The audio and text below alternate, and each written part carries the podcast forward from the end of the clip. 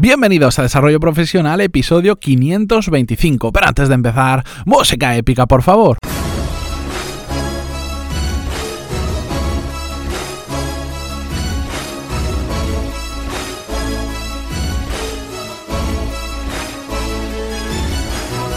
Muy buenos días a todos y bienvenidos a un episodio más a Desarrollo Profesional, el podcast donde ya sabéis más que de sobra que hablamos sobre todas las técnicas, habilidades, estrategias y trucos necesarios para mejorar cada día en nuestro trabajo.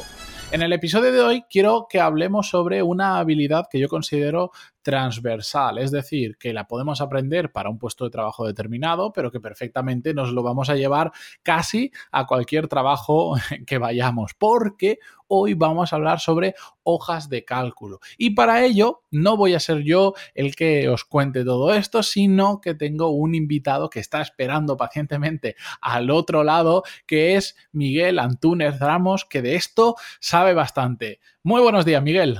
Muy buenas, Matías, ¿qué tal? Pues nada, aquí pues estamos, encantado, un placer y un lujo estar en tu podcast para hablar pues de un poco lo que me apasiona, las hojas de cálculo por friki que pueda parecer. Bueno, pues ah, vamos a hacer una pequeña introducción previa y es que eh, esta es la segunda vez que grabamos el mismo episodio porque ayer que hicimos el primer intento salió genial, el episodio está genial. ¿Qué pasó? Que bueno, ya sabéis cómo es esto, la ley de Murphy, si grabas solo no pasa nada, pero cuando grabas con alguien algo tiene que pasar. Y resultó que mi, parte del audio, porque se, descompone entre la mía y la de Miguel, no sé, pues sonaba como si Darth Vader me hubiera invadido y eh, súper grave, con mucho ruido y al final pues, es que no, no valía, lo intenté coger por algún sitio, pero era absolutamente imposible. Así que al pobre Miguel le he hecho venir al día siguiente otra vez a que nos cuente otra vez lo mismo que ya nos contó. Para vosotros va a ser la primera vez lo bueno es que creo que va a salir aún mejor que ayer, porque como ya hemos estado hablando largo y tendido tuyo sobre esto, eh, yo creo que va a estar incluso mejor. Incluso mejor. Esperamos. por mí ya digo que un placer estar aquí de nuevo contigo, así que sin problema por mi parte, encantado. Genial. Bueno, pues vamos ya al tema, que, si no, ya sabes que yo tengo aquí para hablar un buen rato. Las hojas de cálculo, os decía que son una habilidad transversal porque hoy en día prácticamente en cualquier puesto de trabajo que estemos delante de un ordenador, de forma eh, más asidua o menos asidua, en mayor o menor profundidad, tarde o temprano terminamos usando una hoja de cálculo. Ponedle el apellido que queráis. Le podéis llamar Excel, le podéis llamar Google Spreadsheets o Google Sheets, como escucháis que le llama Miguel, de la forma que queráis. Pero al final son hojas de cálculo. Y creo que por eso he traído a, Miguel para que nos cuente más sobre esto, que sobre todo hay un gran desconocimiento del potencial de las hojas de cálculo y todo lo que podemos hacer con esta herramienta. Por eso, la primera pregunta que te lanzo, Miguel, y ahora ya para que tú te explayes lo que consideres necesario, siempre y cuando no nos, no nos vayamos a la hora de episodio, que entre tú y yo somos capaces, ¿qué hace falta realmente?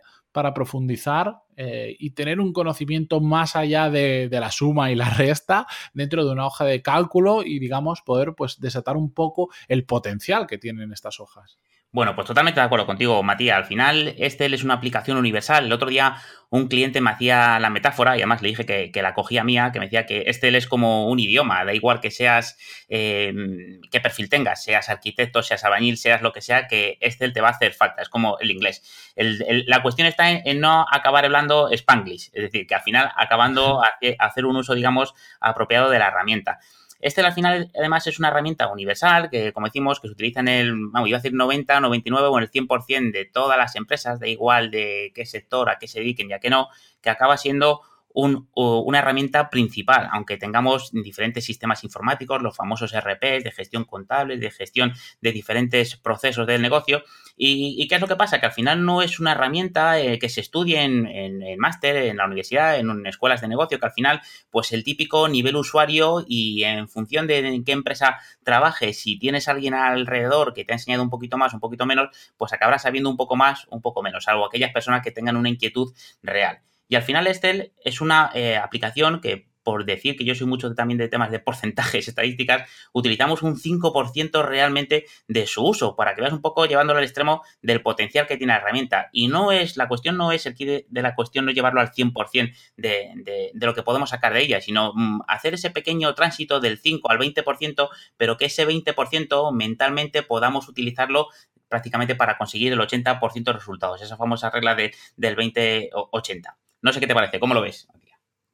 Sí, de hecho yo lo que te quería preguntar al hilo de eso es, ¿tú qué crees que es más por un desconocimiento de lo que puede llegar a hacer la propia herramienta o realmente un desconocimiento de cómo se puede aplicar esta a la vida real? Porque bueno, funciones de, dentro de las hojas de cálculo eh, es una auténtica locura. Si te pones con macros, si te pones con lenguaje de programación, de hecho tú decías, podrías llegar a aprender el 100%, pero probablemente cuando llegues a aprender lo que tú crees que es el 100%, ya hay cosas nuevas porque han lanzado una versión nueva, porque va evolucionando mucho pero yo creo que el desconocimiento principal es de la aplicabilidad a las hojas de cálculo por desconocimiento. ¿Tú cómo lo ves? Total, y además es, eh, eh, ya fíjate, aunque supiéramos utilizar el 100% de la aplicación, ya es a nivel de aprovechamiento, de qué podemos hacer uso de ella. Yo siempre digo que al final el kit de la cuestión es eh, mentalmente lo que aprendemos, eh, el poder aplicarlo para otros datos, porque sin irme a temas muy técnicos, eh, por ejemplo, para mí hay dos cosas que son fundamentales que marcan un antes y un después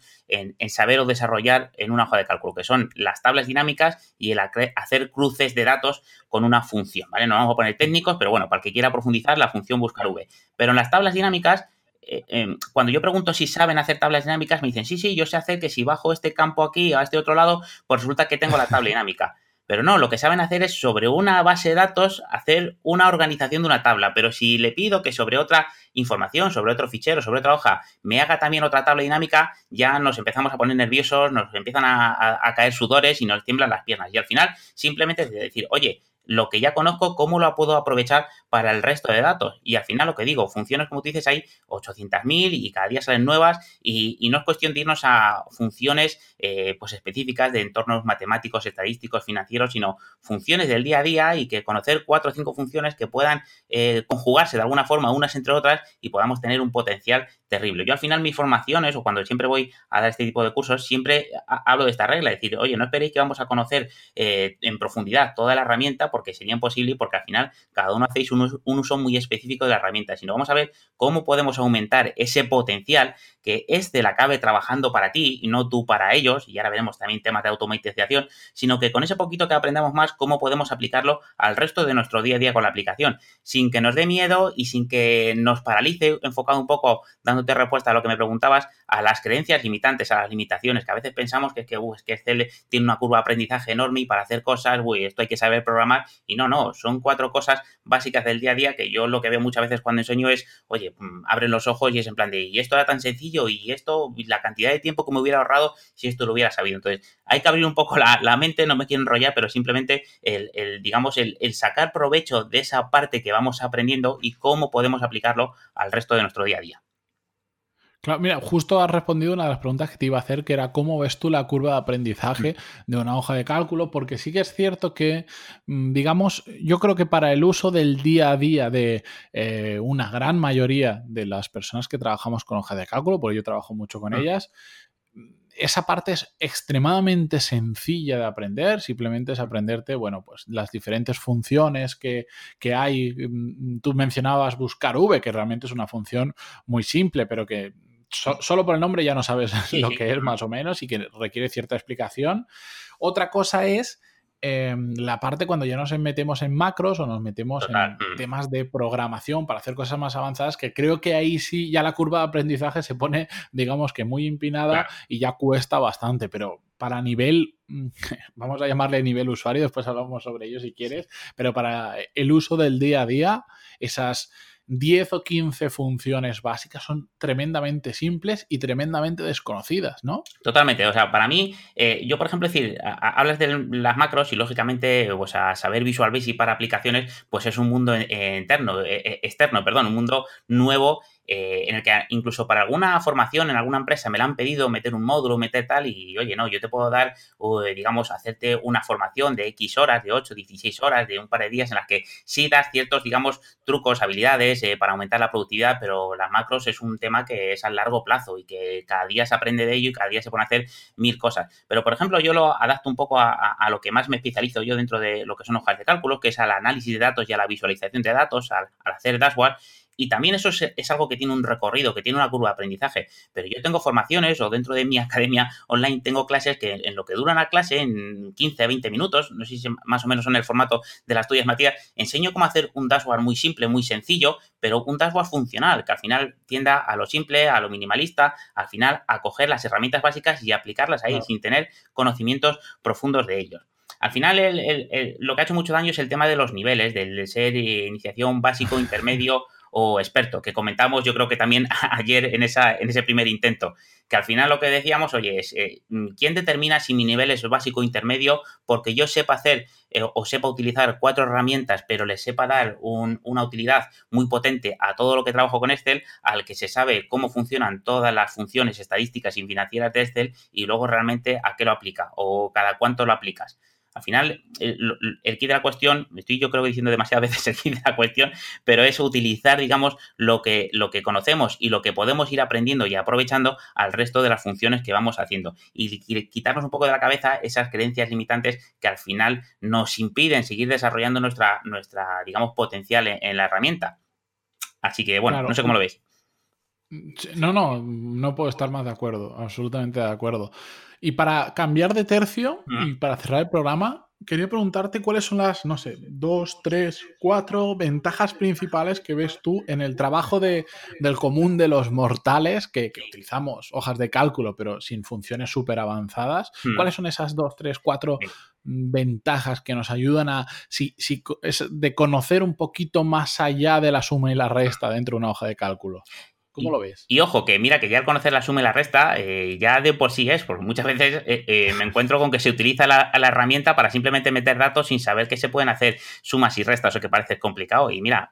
Ah, no, yo, eso lo he visto, yo lo he visto en directo y se me caía el pelo de los nervios. Totalmente, y más fácil que en el colegio. Pero ojo, o sea, aquí te podría decir, no por el ánimo, digamos, de, ser crítico, pero hasta perfiles altos de directivos de mm, dirección financiera, de control financiero, que supuestamente es una herramienta que manejan, pues que hay, oye, a nivel económico a nivel de finanzas son, son muy cracks, pero en, la herramienta, digamos, por, por, lo que te decía al principio, que no es una asignatura o un temario más allá de lo que la iniciativa de uno pueda desarrollarse, pero que no en, lo largo, digamos, en el histórico un poco de, estudios esté de profundidad. Pero bueno, a la respuesta a lo que me decías, pues para mí principalmente es el organizar y el tratar los datos. Al final tenemos gran cantidad ingente de información, manejamos bases de datos enormes, las manejamos en, Excel y al final el poder organizarlas está a la palma de nuestra mano. Simplemente conociendo dos, tres herramientas muy sencillas vamos a poder organizar muchísima información visualmente en, digamos, como en tablas dinámicas o en, una foto, como quien dice, en un DIN A4 que podamos manejar la información y podamos analizarla.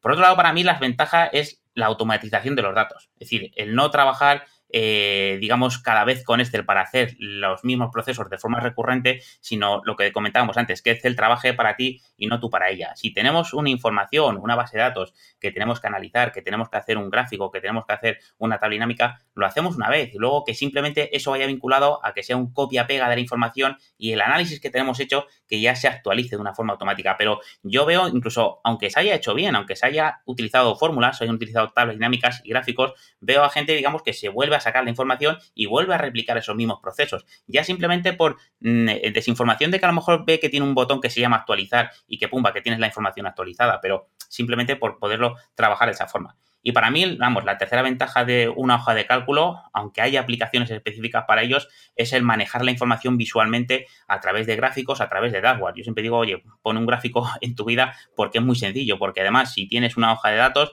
dándole tan sencillo como un botón que es un F11, ahí va el, tip de productividad del podcast, te sale un gráfico de forma automática, que te gustará más, menos, se podrá editar los colores, el tipo de gráfico, pero visualmente ya lo tienes y solamente con esa información visual ya eres capaz de analizar la información, de tomar decisiones que de otra forma sobre el dato te es mucho más complejo o te lleva más tiempo de poder analizar. Muy bien, pues hombre, yo creo que son mm, tres puntos muy importantes. Mm, Miguel, te toca agradecer que hayas estado aquí en el podcast. Espero que hayamos em, inspirado a, los que están escuchando al otro lado a darle un poquito de caña a Excel Totalmente, sí, sí. Merece, merece la pena. Podemos ganar muchas cosas simplemente aprendiendo cinco funciones nuevas muy sencillitas de aprender.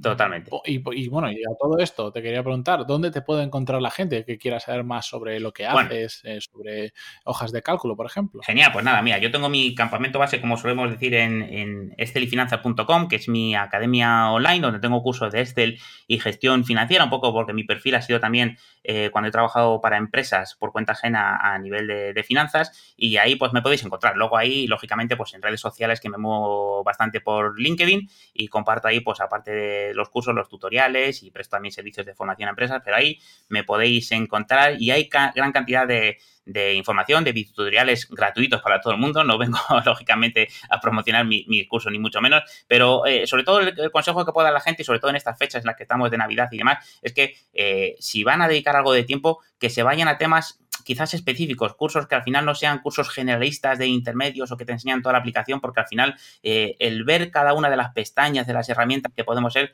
no va a ser aprovechable, sino temas específicos y cómo se haga el esfuerzo mental de aplicar eso al uso diario de la herramienta. Muy bien, de todas formas os dejaré todos los enlaces de sus redes sociales, de su página en las notas del programa para que lo tengáis más fácil. Podéis ver las notas del programa como siempre en pantaloni.es barra, en este caso 525, que es el número de este episodio. Y, y nada, desde aquí agradeceros que estéis al otro lado, que los que estéis ahora mismo de vacaciones, que las disfrutéis, que los que estéis trabajando, bueno que lo llevéis de la mejor manera posible. Y Miguel, a ti muchísimas gracias por, estar aquí por segunda vez. A ti, de verdad, Matías, ha sido un auténtico placer. Ya sabes que te admiro, que te sigo, que te escucho desde hace mucho tiempo y de verdad ha sido todo un lujo y un placer el poder estar en tu podcast. Igualmente.